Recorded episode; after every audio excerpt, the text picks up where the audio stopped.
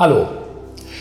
Die tägliche Bibellese für heute steht im 1. Königebuch, Kapitel 14, die Verse 1 bis 20. Und ich bitte euch, das selbst erst nachzulesen, am besten auch ein bisschen schon zu bedenken.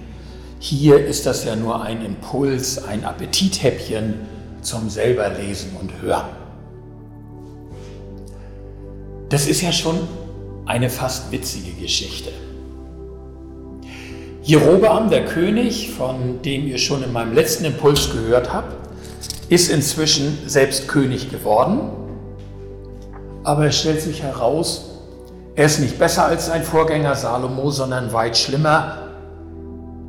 Und er hat nicht mal das Format von Salomo. Und sein Sohn ist erkrankt, vielleicht der Thronfolger. Und da erinnert er sich nun plötzlich an den alten Propheten Ahia, der ihm damals geweissagt hat, er würde König werden. Und er sendet seine Frau zu ihm, selber kommt er lieber nicht. Der Prophet soll Fürbitte tun und hoffentlich für seinen Sohn ein Heilungswort sagen. Sich in seiner Not mal wieder an Gott zu wenden, das ist ja eigentlich gut. Aber irgendwie spürt Jerobeam, dass er, sagen wir mal, nicht stimmig ist. Sein Verhältnis zu Gott ist ungeklärt. Und deswegen verfällt er auf diesen irrwitzigen Plan. Seine Frau soll zum Propheten gehen und gewissermaßen um spirituelle Hilfe für ihr Kind bitten, aber so verkleidet, dass sie der Prophet nicht erkennen soll. Ne? Und vom Kind sagen wir nur den Vornamen, dann wissen wir nicht, dass es das Kind vom König ist. Außerdem ist der Prophet inzwischen sowieso weitgehend erblindet, da ist keine große Gefahr, dass er sie erkennt. Das heißt, man sucht Gottes Hilfe, aber tarnt sich gleichzeitig vor ihm. Man meint, man könne Gott täuschen, indem man seinen Diener täuscht. Der Prophet wird dabei wie ein gewerbsmäßiger Wahrsager oder Besprecher behandelt. Die ganze Geschichte zeigt ja irgendwie auch, wie fremd Gott Jerobam inzwischen geworden ist oder möglicherweise immer gewesen ist. Allerdings, wenn ich länger hinschaue, kommt mir dieses ganze Manöver gar nicht so unbekannt vor.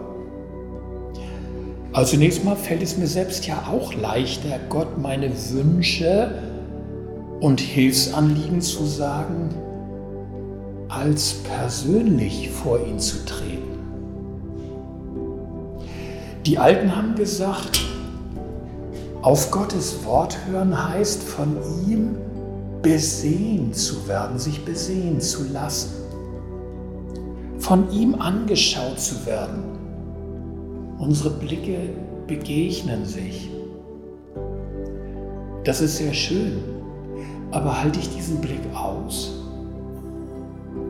Oder weiche ich aus, verstecke mein Inneres?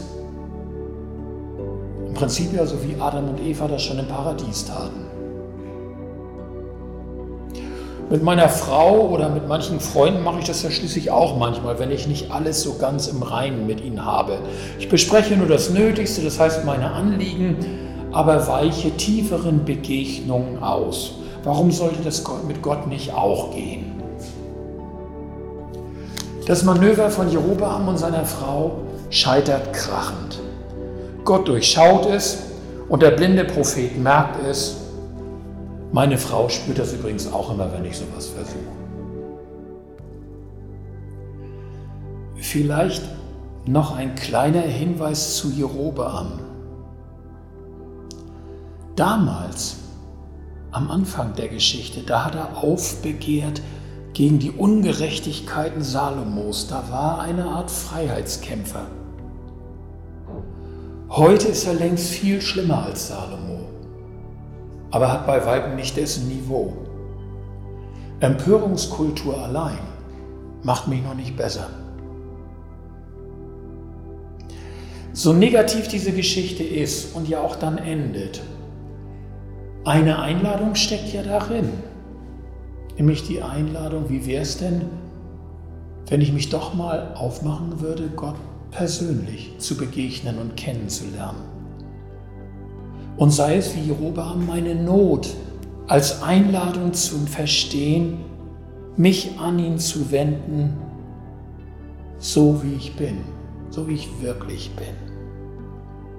Das Versteckspiel zu beenden und mich ihm zu öffnen. Hier bin ich, wirklich ich. Meine Schuld, meine Not, besieh mich. Jesus hat gesagt, wer zu mir kommt, den werde ich nicht hinausstoßen. Ich wünsche euch einen guten Tag.